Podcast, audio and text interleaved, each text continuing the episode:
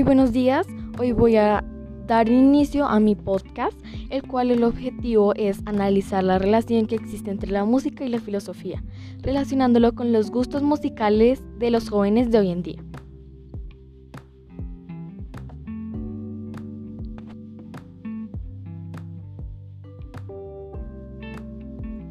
La música ha sido un pilar fundamental para descubrir, para descubrir aspectos novedosos e innovadores sobre el hombre.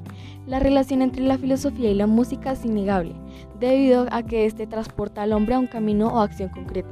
Le facilita la interpretación de un hecho con sentimientos e ideologías distintas, y el solo hecho de interpretar, pensar, es ya filosofar. Muchos filósofos han experimentado que la música es esencial en la vida del hombre y afirman que todo ser humano tiene su música interna.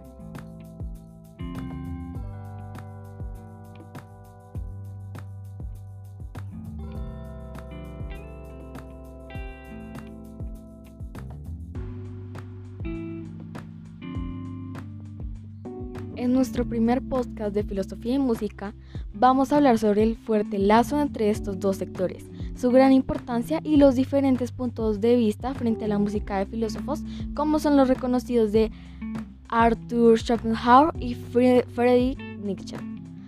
Para ampliar nuestro horizonte conceptual el día de hoy vamos a definir qué es exactamente la música. El concepto de música ha ido evolucionando desde su origen en la antigua Grecia. En, el en el que se reunía sin distinción a la poesía, la música y danza como arte unitario. Desde hace varias décadas se ha vuelto más compleja la definición de qué es y qué no es la música, ya que destacados compositores, en el marco de diversas experiencias artísticas fronterizas, han realizado obras que si bien podrían considerarse musicales, expanden los límites de sonidos buscando el propósito de la belleza. Pero esto va más profundo entonces, más que otra cosa sería el arte del sonido, así como la pintura puede ser arte de formas o colores, o la literatura el arte de conceptos sobre la narrativa.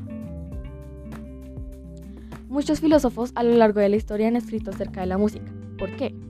Si partimos del hecho que la filosofía quiere entender toda la realidad y quiere acercarse de una manera racional, yendo a los primeros principios de un fenómeno, de un hecho, de una disciplina, pues muchos otros también se han preguntado, porque la música nos hace, sentir como nos hace sentir.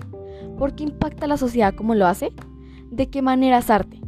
Es decir, se asemeja y al mismo tiempo se diferencia de la, de la literatura, de la escultura, de la arquitectura, etc. Por ejemplo, Aristóteles hablaba de la mímesis. El arte pretende la imitación de algo en la naturaleza, ya sea la naturaleza como plantas o animales, distintas piezas en una pintura y algún cuadro o de la naturaleza emocional de la persona. Entonces piensa en el drama o en la comedia, una tragedia, que imita la música. ¿Hay sonidos en la naturaleza? Claro, hay cantos en las aves, hay el correr de una corriente de agua, etc. Sin embargo, muchos otros autores dicen que la música imita más bien las sensaciones del alma, por decirlo de una manera, manera de imitar la interioridad del hombre se puede ver como un arte espiritual.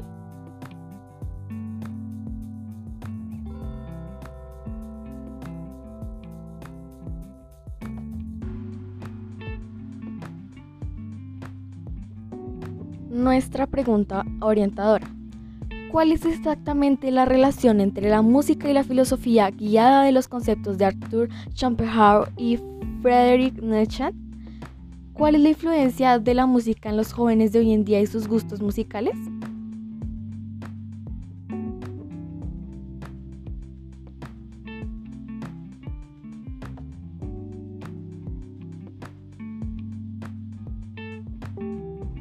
Hay un tipo de experiencia que nos permite el acceso a un conocimiento, que no es entendible con el método científico experimental, sino que puede ser mostrado a través del arte.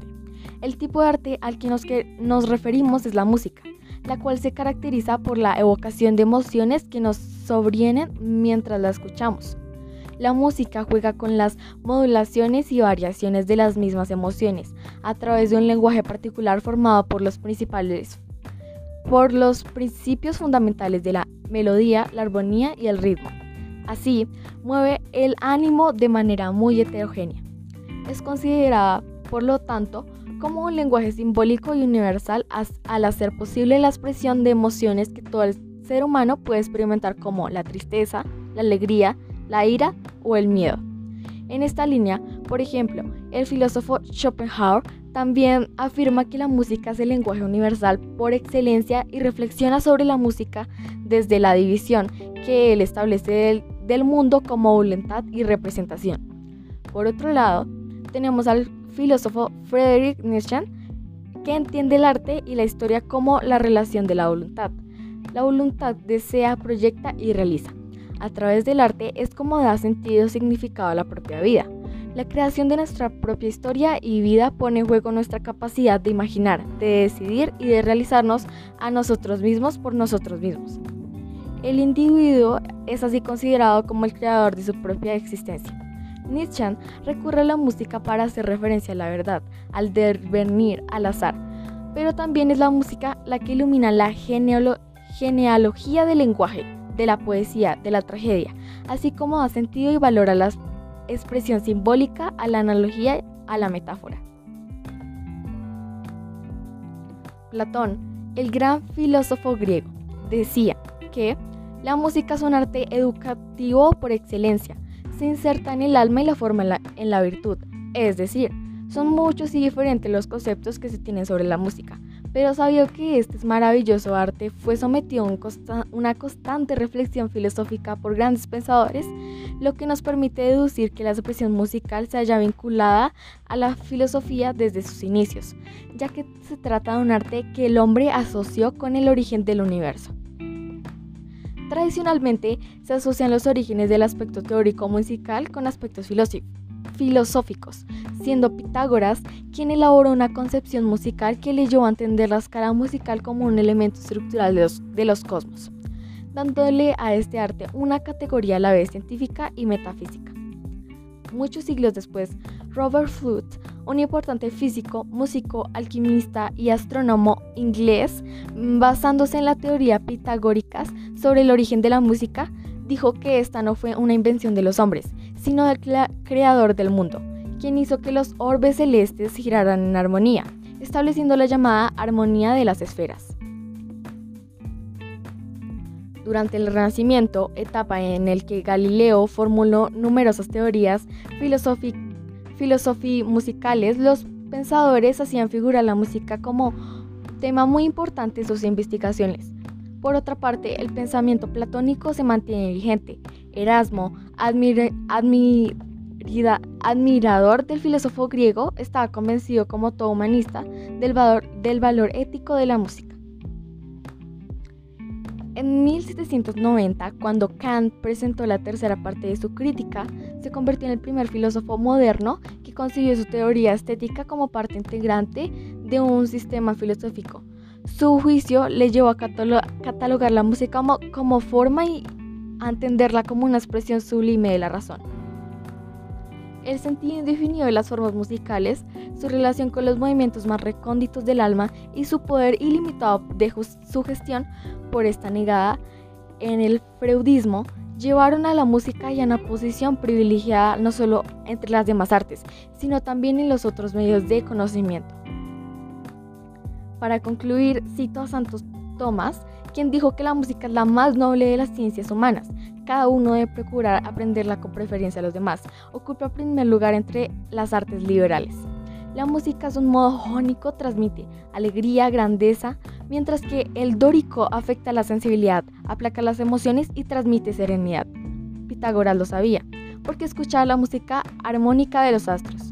La música toca las emociones y por eso tiene la virtud de saltar o, o aplacar, de sanar el alma enferma o llevar el, al cuerdo hasta la melancolía, la locura. La música expresa, transmite, dialoga, crea identidad, porque nos acompaña en la vida y podemos recordar el pasado como una forma de música de nuestra vida. Cada música tiene su gente, su momento y su estado de ánimo. Hay música para serenar el ánimo y música para exaltar los sentidos, música para descargar tensiones y música para catarsis y el exorcismo. La pasión exalta, exaltada del tango, la sexualidad desbordada del reggaetón y la bachata, la emoción desmedida del bolero o la voz melancólica de la balada. Escuchando la cabalgata de las Valkyrias a Wagner, a Buddy Allen, le entraba un deseo irrefrenable de invadir Polonia.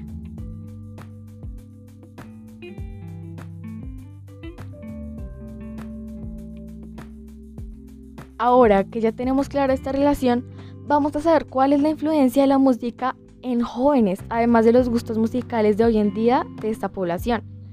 Según un artículo publicado en la Universidad de Palermo, la música llega a la memoria genérica, que son los puntos más estables del ser humano pero que son modificables, de tal manera, que la música influye y afecta la conducta de quien la escucha e influye en la idea del bien y del mal, del honor la ética y su concepto de los valores, porque hay una identificación e impacta en la capacidad de juicio, porque los juicios son adquiridos y culturales.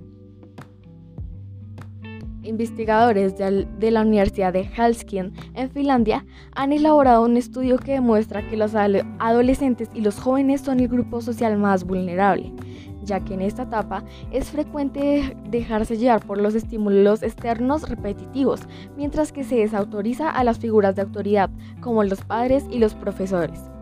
Un elemento fundamental en la formación cultural y que tiene, tiene una influencia en las emociones y costumbres es la música. La música en la adolescencia es un factor influyente en la conducta. Gracias a la diversidad de estilos musicales se construye la identidad de cada adolescente.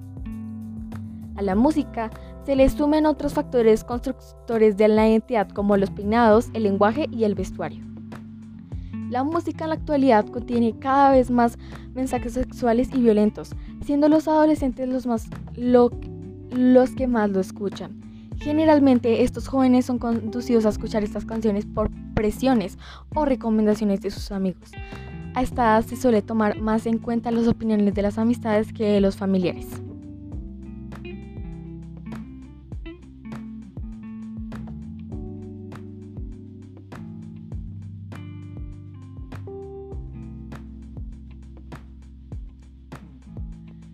Como conclusión para nuestra podcast es que la música tiene una gran capacidad de impactar al ser humano más allá de conceptos. La música por ser el ser del sentido del oído es un tanto más inmaterial, se abre caminos sin tantos filtros para la interioridad de las personas y además está llena de una constelación de conceptos.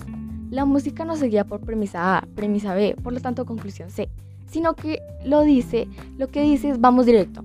Como por ejemplo, yo te toco un acorde menor y ya te estoy hablando de melancolía, tristeza, añoranza, desengaño, etc. Otro tomo un acorde mayor y no solamente esa alegría te puede hablar de heroísmo, de vigor, de entusiasmo o de cautela, etc.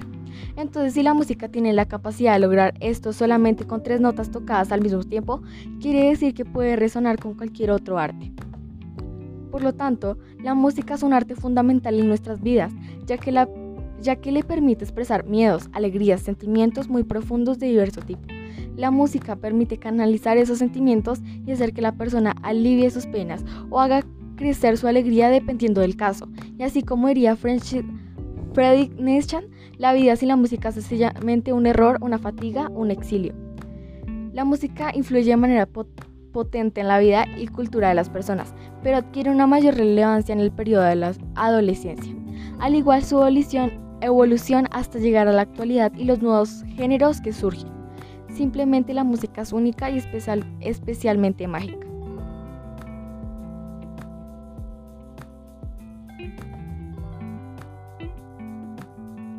Los créditos. Voz Gabriela Ruiz Castro, producción Gabriela Ruiz. Colegio Minuto de Dios, Filosofía Grado Octavo, año 2020.